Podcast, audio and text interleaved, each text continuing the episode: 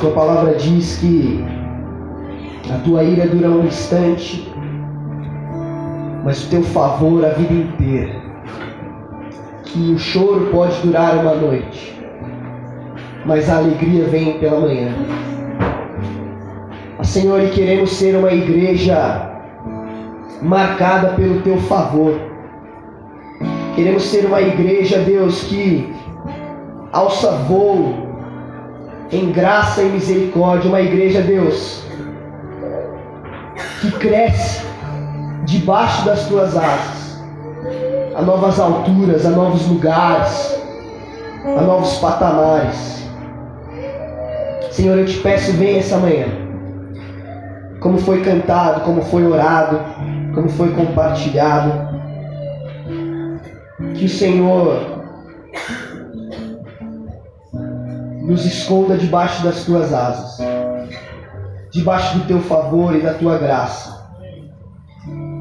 A Deus, que o Senhor nos faça crescer debaixo do entendimento, do conhecimento, dessa revelação tão preciosa.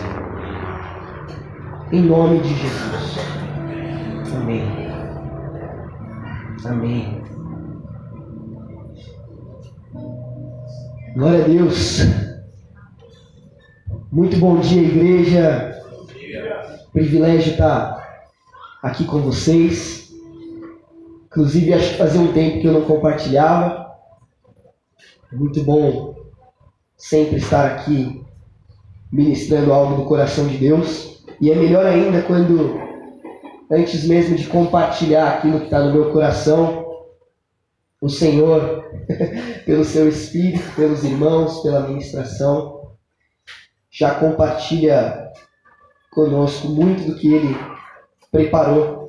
E essa é a minha sensação à medida que eu subo aqui para pregar, à medida que eu abro aqui a mensagem que eu preparei, a minha sensação é de que o Senhor já tem ministrado e falado muito do que estava no meu coração.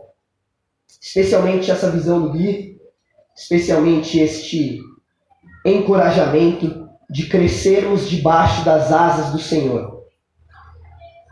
E eu quero ler com vocês uma passagem que Deus colocou especificamente no meu coração para esse domingo. Essa semana, enquanto eu me preparava, enquanto eu buscava ao Senhor em meu tempo de leitura, estudo e oração, eu ouvi o Senhor distintamente trazer ao meu coração e dizer a mim uh, que eu deveria compartilhar sobre Lucas 13, 22. E essa é a passagem que eu quero que vocês abram comigo para a gente estudar juntos. Mas foi interessante porque eu estava ajoelhado, eu estava orando, falando, Senhor, me ajuda que essa semana peguei uma gripezinha, tive menos tempo para estudar, tive menos tempo para preparar mas queria trazer algo do seu coração para a igreja. E quando eu ouvi Lucas 13, 22, eu fui abrir para ver o que, se tratava. E é literalmente o começo de uma passagem conhecida, uma passagem que eu acho que tem muito a ver com aquilo que tem sido compartilhado e comunicado aqui na igreja. E também uma passagem que o Senhor já tinha ministrado uma vez no meu coração em São Paulo, de forma que eu pude aproveitar muitos dos meus estudos passados para a gente desmembrar um pouco do que Jesus está dizendo aos seus discípulos nessa passagem conhecida como a porta estreita. Abre comigo lá, eu vou ler na NVT. E eu quero dar alguns enfoques específicos, mas você pode acompanhar na versão que estiver por aí.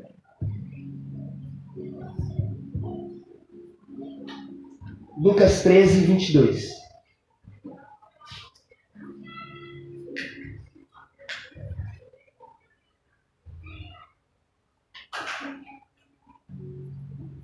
A palavra de Deus diz assim: Jesus foi pelas cidades e povoados, ensinando ao longo do caminho em direção a Jerusalém. Alguém lhe perguntou: Senhor, só alguns poucos serão salvos?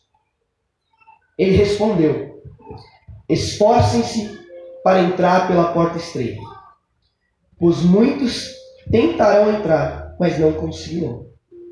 Quando o dono da casa tiver trancado a porta, será tarde demais. Vocês ficarão do lado de fora, batendo e pedindo: Senhor, abra a porta para nós. Mas ele responderá: Não os conheço, nem sei de onde são. Então vocês dirão: Nós comemos e bebemos com o Senhor, e o Senhor ensinou em nossas ruas. E ele responderá: Não os conheço, nem sei de onde são. Afastem-se de mim, todos vocês que praticam o mal.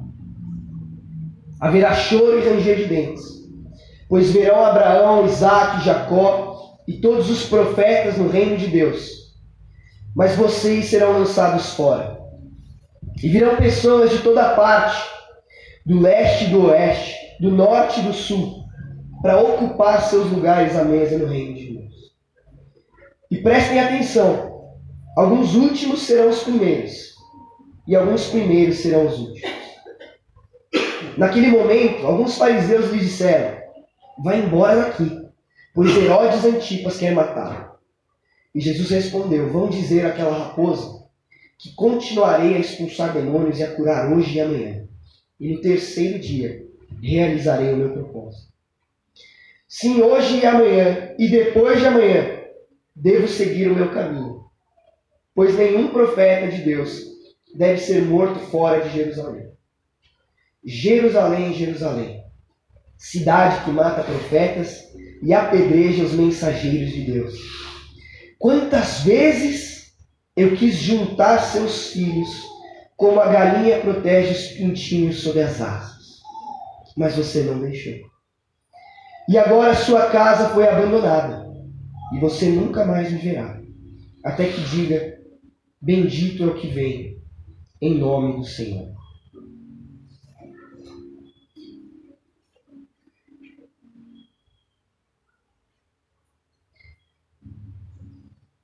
Quantas vezes eu quis ajuntar vocês debaixo das minhas asas.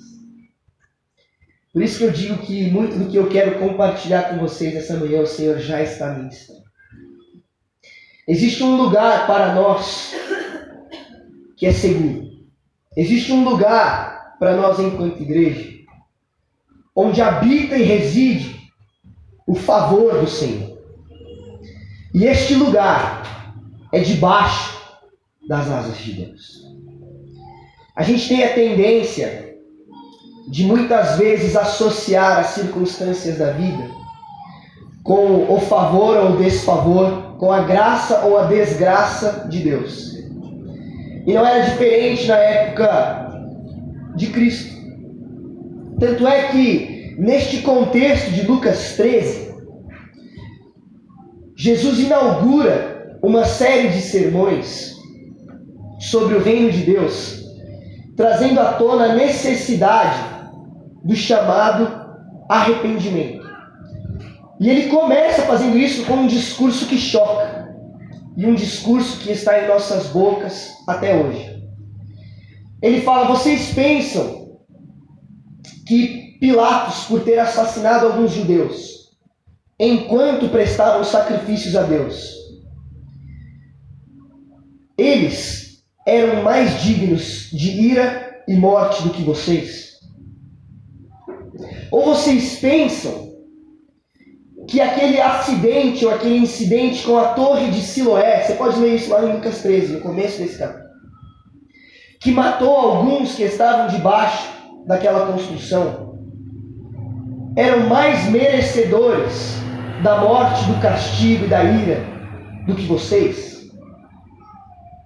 Não. Eu digo para vocês que não. Eu volto a lhes dizer, a menos que se arrependam todos vocês, também morreram.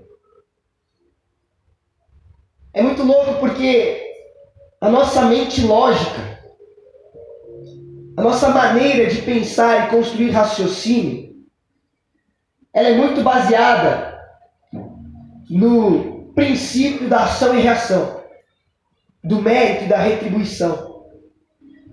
Se eu estou fazendo algo bom, Deus vai me dar algo bom. Se eu estou fazendo algo ruim, Deus vai me castigar. E é este princípio, é este fundamento que Jesus quer abalar com aqueles que se sentiam no privilégio de ser povo de Deus, de estar debaixo da graça, os judeus. E esse discurso persiste até hoje. Ontem eu estava pegando um Uber para vir para a igreja. E eu sempre falo da igreja, sempre falo aqui do ministério, da igreja, da estação, da família.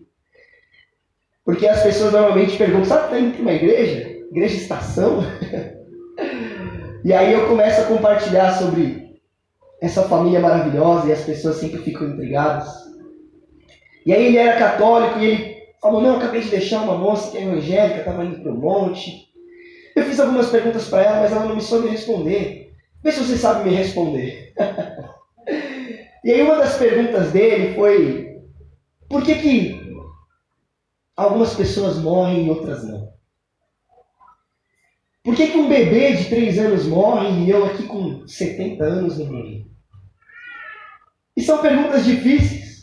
São dilemas que a gente se depara com a vida e a gente não tem resposta. E eu falei para ele, na minha pouca sabedoria, falei, olha, não tenho a resposta exata. Não sei, porque uns vivem mais e outros menos. O que eu posso te dizer com certeza é que quando a gente lê o relato da criação, o projeto de Deus para a humanidade, a morte é uma intrusa no mundo. A morte não é o desígnio ou a vontade de Deus para ninguém. Pelo contrário, nós, pelo fruto do pecado, pela, pelas consequências das nossas ações, colhemos aquilo que plantamos. E a desobediência gerou a morte em nosso meio. Porque uns vivem até 70, é graça de Deus. Porque uns vivem até 3, é graça de Deus. A gente não tem essas respostas. Mas o que a gente sabe é que a graça é um convite para todos. É que a vida é um presente para todos. É que o convite de Deus para desfrutarmos de tudo que Ele oferece, não só neste mundo apenas, está disponível a todos. E por mais que por vezes a gente se depare com circunstâncias que a gente não entende, que vão além da nossa capacidade lógica. Por mais que às vezes a gente, diante de um bebê que faleceu, se pergunte onde está a bondade de Deus. Diante de uma torre que cai sobre alguns fiéis, não consegue ver a graça de Deus. A gente pode ter certeza de que o plano de Deus é para que tenhamos vida e vida em abundância é de que Ele é bom e os caminhos dele são muito maiores do que os nossos. Então, mesmo nos momentos de mais, maior angústia, de maior tristeza, de maior dor, a gente tem que ouvir a voz do Senhor, nos chamando enquanto ainda há tempo para entrar debaixo do seu favor. Seja com 3, com 30 ou com 70 anos de idade. O convite de Deus é para que a gente entre debaixo das asas desse que quer nos acolher com vida. E debaixo do seu cuidado, estender salvação, misericórdia e redenção. Por que, que eu digo isso? Porque essa passagem ela começa com uma pergunta difícil e ela termina com um gostinho amargo. Mas se a gente não entender esse coração de graça por trás das intenções de Cristo e de Deus, se a gente não conhecer a bondade de Deus, que vez após vez nos chama para nos acolher debaixo das suas asas, a gente vai sair com essa sensação de que a resposta de Jesus é um tanto quanto dura. De que o juízo de Deus é pesado. De que a santidade de Deus, como foi falado, é dura demais. Como diz aquele meme da internet, que é difícil a vida do crente. E de fato é difícil a vida crente. Mas é interessante a gente entender alguns aspectos do que está por trás dessa palavra e dessa passagem, para a gente perceber a graça e a misericórdia por trás da resposta de Jesus. Essa passagem começa com o evangelista nos dizendo que Jesus estava a caminho de Jerusalém. Quando alguém pergunta para ele, Senhor, só alguns poucos serão salvos? E a nossa tendência de interpretar essa pergunta e, consequentemente, a resposta, considerando ela dura, com Jesus fechando a porta na cara de quem queria entrar, com um portão de embarque se encerrando antes de todos os passageiros estarem dentro do avião, a gente tem que, na verdade, parar para considerar o significado da pergunta antes de presumir que ela significa o que a gente pensa que ela significa. Porque as categorias de salvação que a gente carrega, elas são muito derivadas da reforma protestante. Elas são muito derivadas dos escritos de Paulo, dos conceitos de justificação, dos conceitos de redenção, de glorificação, de todo o processo salvífico que a gente conhece por todo o Novo Testamento e por tudo que ele nos informa. Só que a gente tem que lembrar que a gente está diante de um público judeu, que nem sequer tinha as cartas de Paulo. Então, quando a gente pensa num judeu perguntando para Jesus, só alguns poucos serão salvos, ele não está falando das categorias de salvação que eu e você entendemos. De alguém que levanta a mão no culto para aceitar Jesus. De alguém que diz a Deus: Senhor, seja Salvador da minha vida. Certo? Entende? Por quê? Porque o conceito de salvação não era esse. Qual era então salvação? Ou a ideia por trás de salvação no imaginário judaico? A gente não está aqui diante de um judeu calvinista aquele clássico e histórico embate entre predestinação e eleição, e livre-arbítrio e onisciência. A gente não está diante de um judeu querendo atestar ou afirmar as suas convicções teológicas de que a salvação é só para alguns, de que é só para poucos, de que não é para todos, como comumente prega a linha calvinista. A gente está aqui diante de alguém que, no contexto da história judaica, entende por salvação o favor de Deus, a graça libertadora de um Deus que ama o seu povo. É isso que salvação significa para um judeu. Salvação não é justificação como a gente entende, mas é o êxodo. Não é olhando para frente pelo que a gente conhece da reforma, é olhando para trás pelo que eles lembram de quando Deus salvou o povo, de quando Deus resgatou do Egito e da escravidão o seu filho primogênito. Então eles estão olhando para aquela situação, para aquele contexto em que eles estão escravizados por uma nação pagã, como foi nos tempos do Egito, e eles estão se perguntando quando que Deus virá nos salvar de novo? Quando que Deus vai nos resgatar de novo? Quando as circunstâncias vão mudar? Quando o favor de Deus vai reinar novamente nas nossas vidas? E aí, de acordo com as profecias do Antigo Testamento, o Messias viria e ele restauraria a bênção, o favor e a graça sobre Jerusalém. E aí você imagina Jesus indo de cidade em cidade, mostrando todo o seu poder, toda a sua autoridade, provando que Ele é o Senhor, que Ele é o Messias, que Ele é o ungido de Deus. E aí ele vira para esse exército de pescadores, cobradores de impostos, prostitutas, e até mestres da lei que estão impressionados, ele fala: Vamos a Jerusalém. Eles pensam: Pronto, chegou a hora. Deus vai salvar o povo, que nem ele salvou no passado. Chegou a hora de Israel se levantar de novo. E é nessa jornada, nessa marcha tão simbólica, que esse homem faz essa pergunta: Senhor, só alguns poucos serão salvos? E é interessante que Jesus parece ignorar a curiosidade desse homem.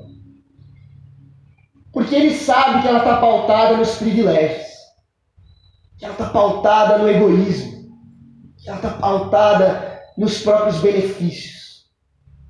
Senhor, quando a gente conquistar Jerusalém, quando a gente derrotar os romanos, quantos estarão a salvos? Quantos estarão debaixo do teu favor? Quantos estarão debaixo da sua graça? E aí Jesus percebendo aquele tempero de arrogância no coração humano, ele não responde a essa curiosidade humana. Ele, na verdade, faz um encorajamento. Um encorajamento que ressoa as palavras que Mateus registra no capítulo 7, no Sermão do Monte, dizendo que o caminho é estreito, de que o caminho é difícil, que muitos escolhem o caminho largo da perdição mas poucos encontram a porta para a vida, que é estreita. Jesus, ele faz um encorajamento querendo mudar o foco do coração daqueles que o instigam. Esforcem-se para entrar pela porta estreita, pois muitos tentarão entrar, mas não conseguirão. E quando o dono da casa tiver trancado a porta, será tarde demais. Vocês ficarão do lado de fora, batendo e pedindo: Senhor, abra a porta para nós. Mas ele responderá: Não os conheço, nem sei de onde são. Então vocês dirão: Nós comemos e bebemos, nós conversamos, nós ouvimos suas pregações, suas palavras, a gente anotou o que você falou. Ele fala: Afastem-se de mim eu não os conheço. Vocês que praticam o mal. Jesus chama o caminho para o céu de porta estreita ou caminho apertado, não porque Deus tenha falta de generosidade, não porque Deus tenha falta de misericórdia, pelo contrário. A Bíblia nos diz em João 3 que a salvação é para todos para todo mundo. A Bíblia nos diz em 2 Pedro que ele é paciente. Ele é paciente em esperar que todos se arrependam e se convertam. Que ele não é tardio, mas que ele é paciente. Mas Jesus diz que a porta é estreita, porque na prática, muitas pessoas falham em trilhar o caminho. É só isso. Eu lembro de ouvir um grande apologeta, uma pessoa que defende o evangelho, um indiano, mais tarde se envolveu em algumas polêmicas, mas ele tem muitos vídeos pela internet no qual ele fazia debates em universidades. E uma das perguntas que lançaram para ele foi: Reverendo, se Deus é tão bom e amoroso como você prega, por que, que o caminho para o céu é tão estreito? E em resposta, ele disse, primeiro, que pela mesma razão que só existe uma lei da gravidade. Porque toda verdade absoluta, ela é por natureza restritiva. Ela delimita os aspectos da sua operação. Toda verdade absoluta, ela restringe os aspectos da sua eficácia ou não. Só que ele segue dizendo, mas eu sei que essa não é a resposta que você espera. Uma resposta racional, científica. Na verdade, você está me perguntando se Deus é bom, porque Ele não aceita em seu reino todos aqueles que se esforçam em ser bons de acordo com a sua consciência. E aí ele fala que, para ele, a resposta, de acordo com a cultura que ele viveu por muitos anos, é que ele não considera o caminho para os céus estreito de forma nenhuma, e sim muito misericordioso. Ele diz: seria estreito para mim se você me dissesse que para atravessar essa porta eu precisaria cumprir rituais atrás de rituais, sem liberdade. Entregar finanças atrás de finanças, sem provisão. Ter obrigações e amarras debaixo de leis e mandamentos, sem amor algum. E ele fala: Eu vim de um contexto do meu país onde as castas indianas e o islamismo pregam portas e caminhos estreitos como esse. Mas ouvi Jesus dizer que todo aquele que Deus trouxer a ele, ele não recusará. Isso para mim não é estreito. Isso para mim é uma porta larga do tamanho da graça. São as comportas de perdão do céu sendo abertas a todo que clamar pelo nome de Jesus. E é por isso que a gente vê a resposta de Jesus então se tornando cada vez mais larga, mais ampla, mais cheia de graça, à medida que a gente continua a jornada a caminho para Jerusalém.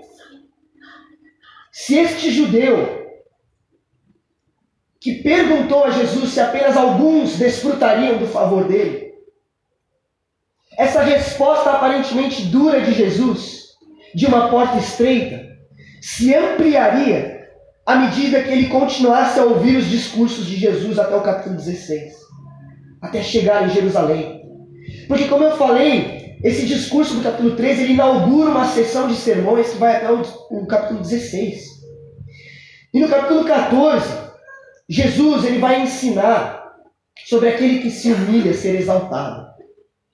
E ele vai falar que todo aquele que fizer um banquete não deve convidar aqueles que têm dinheiro, aqueles que têm privilégio, mas deve convidar os pobres, os aleijados, os mancos, os cegos, porque assim será recompensado na ressurreição.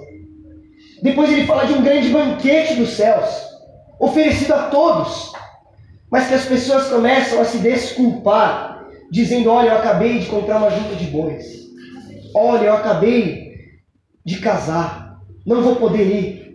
Então ele fala que o rei envia os servos pelas ruas para chamar todos aqueles que não têm condições de ir para participar do banquete. Você vai ver Jesus dizendo que todo aquele que quiser o seguir não pode amar mais a própria vida, os pais, do que a Jesus de que ninguém pode se tornar seu discípulo se não abrir mão de tudo que possui. No capítulo 15, você vai ver um dos capítulos mais belos de Jesus, dizendo que o reino dos céus é como alguém que vai atrás de uma ovelha perdida, como alguém que vai atrás de uma moeda perdida. Você vai ver Jesus contando sobre o filho pródigo e o pai que corre para abraçar o filho que estava perdido. Você vai ver no capítulo 16, Deus dizendo que a gente tem que ter astúcia, porque a gente não pode ter dois senhores. Ou seja, se aquele judeu persistisse no caminho para Jerusalém, ouvindo as parábolas e sermões de Jesus, ele ouviria o filho do homem responder que entrarão ou que estarão a salvo os últimos, que são os primeiros, os enfermos, os humilhados, os pobres, aleijados, cegos e mancos que aceitaram o convite, os que abandonaram pai, mãe e família, aqueles que são como ovelhas, moedas e filhos perdidos aqueles que se arrependem e encontram na porta estreita o melhor caminho para a sua vida. Quando a gente lê sobre a porta estreita, a gente pensa que Deus está restringindo o acesso. Mas Ele não está restringindo o acesso. Ele está nos encorajando a entender o formato, a entender o caminho. Porque não é que a porta é estreita, queridos. É que ela tem o formato de uma cruz. Não é que o caminho ele é difícil demais, porque Deus não quer que sejamos salvos. Mas é porque a gente tem dificuldade em caminhar em direção a Jerusalém. Porque a gente acha que vai ser uma marcha de triunfo, uma marcha de favor, glória e bênçãos. E glória a Deus por testemunhos como o do Everton. Glória a Deus por testemunhos como o do Gui. De pessoas que têm alçado voo. De pessoas que têm desfrutado graça, favor e bênçãos de Deus. Isso faz parte.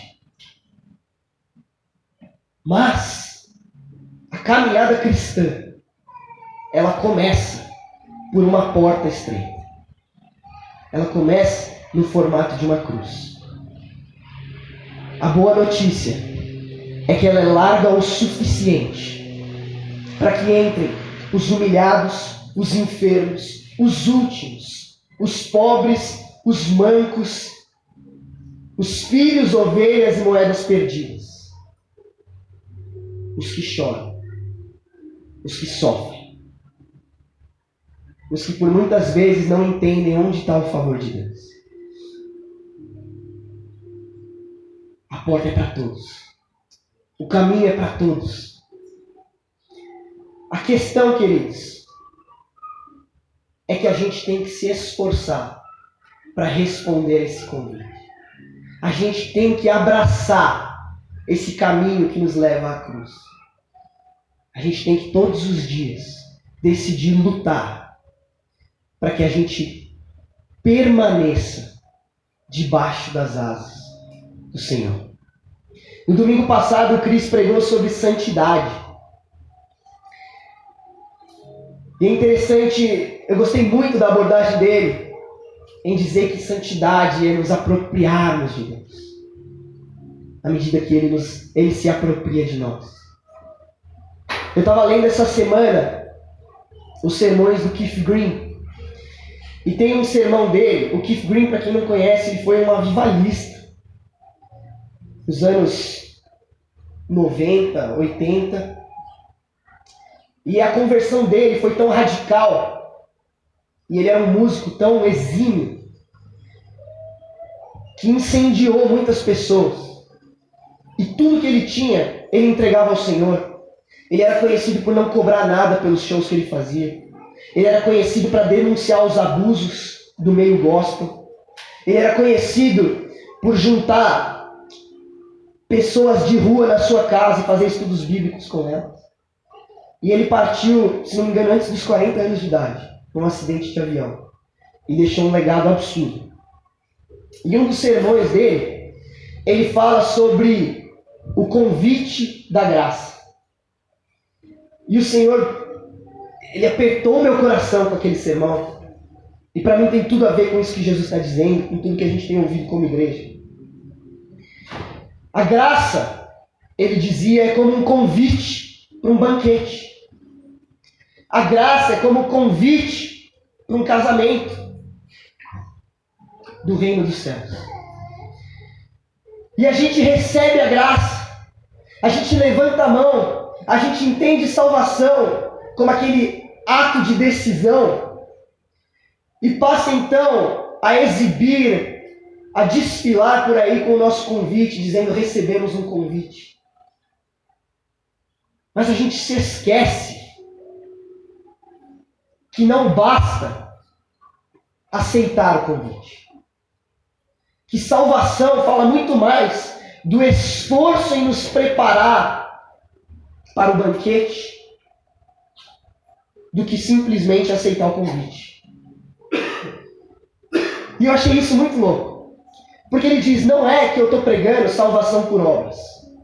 Não é que você recebe o convite para o casamento por ter sido bom. Mas se você recebe um convite para um casamento, você tem que se preparar para o casamento. Recentemente tivemos um casamento aqui na igreja. Tivemos um casal querido celebrando a união e o matrimônio. E de que adiantaria para eles me enviarem o convite, eu responder que vou, mas não me preparar para o casamento? Não alugar as roupas que eu preciso alugar, não limpar o tênis que eles me pediram para usar. E foi exatamente o que eu fiz. Esse tênis aqui, gente, ele não tinha essa faixa branca, não. Ela estava preta.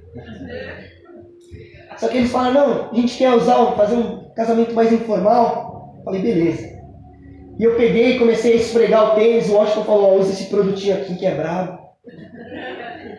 Saí com o ombro doendo, mas consegui. Tênis ficou branquinho. Branquinho não, né? Tadinho, ele tá velhinho. Mas, olha que louco. Quando Jesus fala da parábola do casamento, do banquete, em Mateus, ele vai dizer que depois que ele saiu convidando muitos, teve uma pessoa que apareceu sem as vestes necessárias. E aí o rei então fala: Como é que você me aparece assim para um casamento? Não, amarrem as mãos e os pés dele e joguem ele fora, onde tem ranger de leões. E mais uma vez, esse discurso parece duro. Mais uma vez a gente olha para isso e a gente fala: Deus, cadê a misericórdia? Mas era um banquete de misericórdia. Era um banquete para os pobres, os aleijados, os que não tinham condições de entrar. A graça foi de graça. O convite foi para todos. Mas a santidade, a resposta, é nos esforçarmos para vestir as roupas necessárias. Quando a gente se prepara para um casamento, a gente toma um banho. A gente se lava nas águas da misericórdia e da graça, no batismo ao corpo de Cristo. Jesus fala para os teus discípulos: vocês já estão limpos pela minha palavra. A gente se perfuma. E Paulo vai dizer que o Evangelho é o aroma de Cristo, é o perfume de Cristo vida para alguns e morte para outros. A gente põe vestes novas.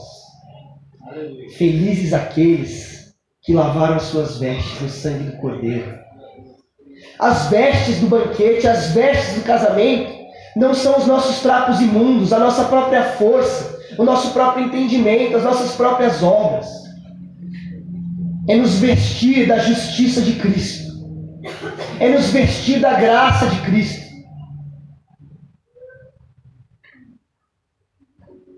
É isso que nos vai permitir desfrutar o banquete. E é só isso que vai nos permitir entrar por uma porta estreita e viver por um caminho difícil. Esforcem-se, é o que Jesus está dizendo. Mais do que se perguntar quantos serão salvos, vocês têm que se perguntar como. Como? E Jesus está dando a resposta. Luta do grego agonizoma, de onde vem agonizar. Concentrem toda a sua força, toda a sua atenção, todo o seu esforço para passar pela porta estreita, para tomar a sua cruz, para negar a si mesmo, para se livrar dos seus trapos imundos. E todos os dias olhar para o convite da graça e falar: está chegando o casamento. Eu preciso me limpar. Eu preciso me vestir. Eu preciso estar pronto para o banquete. Essa mesma palavra esforça-se. Paulo usa em Coríntios quando ele diz: Vocês não sabem que numa corrida todos competem, mas apenas um ganha o prêmio? Portanto, corram para vencer. O atleta precisa ser disciplinado sobre todos os aspectos. Ele se esforça para ganhar um prêmio perecível. Nós, porém, nos esforçamos para ganhar um prêmio eterno. Por isso eu não corro sem objetivo, nem luto como quem dá golpes no ar. Eu disciplino meu corpo como um atleta, treinando para fazer o que deve, de modo que depois de ter pregado a outros eu mesmo não seja desqualificado. É esse agonismo. Esforcem-se como um atleta que não treina em vão, como alguém que treina para ganhar, como alguém que corre por um prêmio eterno. discipline o seu corpo. lute, Se esforce, Porque vai chegar um dia em que o tempo será consumado em que o banquete enfim chegará. E nesse dia a gente tem que estar não confiante nas nossas obras, mas a gente tem que estar em um lugar debaixo das asas de Jesus. O problema, queridos, não é o caminho ou não é a porta. É que hoje em dia a gente quer adaptar os caminhos. A gente quer alargar um pouco eles. Gente quer desviar um pouco da estrada ou passar um óleo na porta. Jesus nos convida aqui como alguém que está fazendo uma última chamada. E eu vou terminar dizendo, para alívio da sua consciência, que esse discurso e essa mensagem, elas são muito específicas para o contexto de Cristo. Que nem eu falei, Jesus está falando com o público judeu. E por muito tempo, os patriarcas, os profetas, anunciaram a vinda de Jesus. E aí, quando esse abençoado pergunta, só alguns serão salvos? Jesus está dizendo, presta atenção na última chamada. Porque a última chamada está diante dos seus olhos. Não é porque você faz parte de um grupo que você está dentro. É isso que Jesus está dizendo. Não é porque você é israelita de sangue que você está dentro, que você está salvo. Não, a porta é estreita, amigo. A porta vai ter o formato de uma cruz. E se você não vigiar, você vai ver de longe os patriarcas e os profetas no reino dos céus. E você vai estar do lado de fora quando chegar a hora. De modo que os primeiros serão os últimos e os últimos serão os primeiros. O que, que Jesus está dizendo? Jesus está falando do evangelho aos gentios. Os primeiros eram os judeus, que receberam a revelação especial da graça. Eles se tornarão os últimos. Por quê? Porque recusaram, endureceram o coração a Jesus. E os últimos, os gentios que ouviram depois a mensagem, se tornarão os primeiros. Eu e você, que ouvimos depois a mensagem da graça, que olhamos para a cruz e fizemos dela a porta da misericórdia, seremos os primeiros a sentar no banquete. Seremos aqueles que, com vestes de justiça, lavados no sangue do Cordeiro, desfrutaremos da presença do Rei. É por isso que Jesus termina dizendo: Vão dizer aquela raposa chamada Herodes, aquele governador pretensioso, aquele falso rei, que eu vou continuar a minha missão até o final. Que se ele quiser me prender, ele pode vir. Eu vou estar curando, expulsando os demônios. E em três dias eu vou concluir o meu propósito.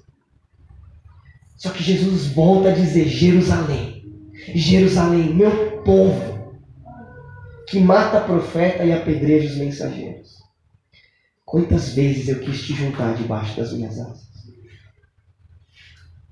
Mas você não deixou. Gente, a porta não é estreita. O único que te impede de desfrutar do banquete é você mesmo. Quando você não deixa o convite do Senhor inundar a sua vida, transformar a sua vida. Existem relatos de situações em que galinheiros pegaram fogo e o instinto animal protetor da galinha é de claro tentar fugir, tentar abrir um caminho, mas em último caso é de proteger os seus filhotes. E tem até relatos de galinhas carbonizadas, enegrecidas, totalmente queimadas, de asas abertas, consumidas pelo fogo, mas com os pintinhos vivos debaixo da sua asa. Porque entrega a sua vida pelos seus filhos. Esse é o peso do discurso de Jesus. Que de braços abertos na cruz, ele está dizendo: o caminho não é estreito, está aberto. As minhas asas estão estendidas. Entra. Vem cá. O problema é que eu e você, a gente reluta em ir para a cruz. O problema é que o caminho é estreito porque eu e você, a gente tem dificuldade de se despir dos nossos trapos imundos. Da nossa arrogância, do nosso orgulho, dos nossos sonhos. E a gente acha que o nosso trabalho vale mais do que o convite que a junta de bois é mais importante que o banquete. A gente acha que a nossa família, que o nosso casamento é mais importante que o convite. Que é mais importante que o banquete. Enquanto os nossos olhos estão nessas coisas, os últimos serão os primeiros. E aqueles que receberam o convite não desfrutarão do banquete. Gente, essa manhã eu quero encorajar vocês. Você tem vivido por coisas que te são custosas. Você tem vivido por propósitos que não são os teus. Você tem se doado por pessoas que não são nada suas. Você tem colocado a porta estreita como aquilo que projeta a sua vida e o seu caminho? Ou a sua vida tem sido ampla, tranquila, calma, confortável? A sua família está em ordem? A sua junta de boi está em ordem?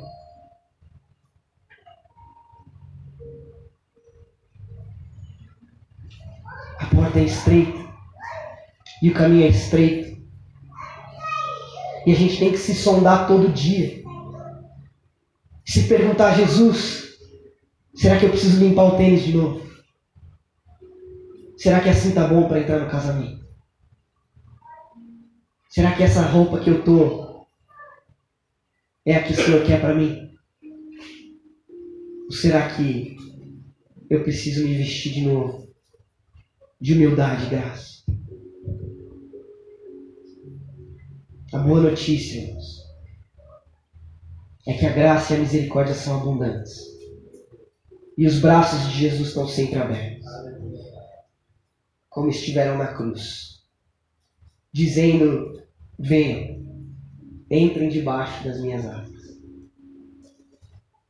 Como profetizou Zacarias todo aquele, aliás, Malaquias, que o dia do julgamento, o dia que não haverá mais tempo de entrar pela porta, o dia da última chamada do embarque, se aproxime e arde como uma fornalha. E naquele dia, os perversos e arrogantes serão queimados, consumidos. Mas para vocês que temem o meu nome, o sol da justiça se levantará, trazendo cura em suas asas. Para vocês que entram debaixo das asas da justiça, saltarão de alegria, como bezerros soltos no pasto. Convite do Senhor para que a gente desfrute do seu banquete e a porta é tão larga quanto os braços abertos de Jesus na cruz. Por isso eu quero encorajar você. Entra debaixo das asas do Senhor. Troca suas vestes. Limpa o seu coração. Purifica as suas mãos. Se apropria do Senhor em santidade. Olha para aquele dia do casamento, do banquete. E desfruta dessa graça que vai de encontro até os que não mereciam. Até a minha vida e a sua. Em nome de Jesus. Amém. Samuquinho orar pra gente?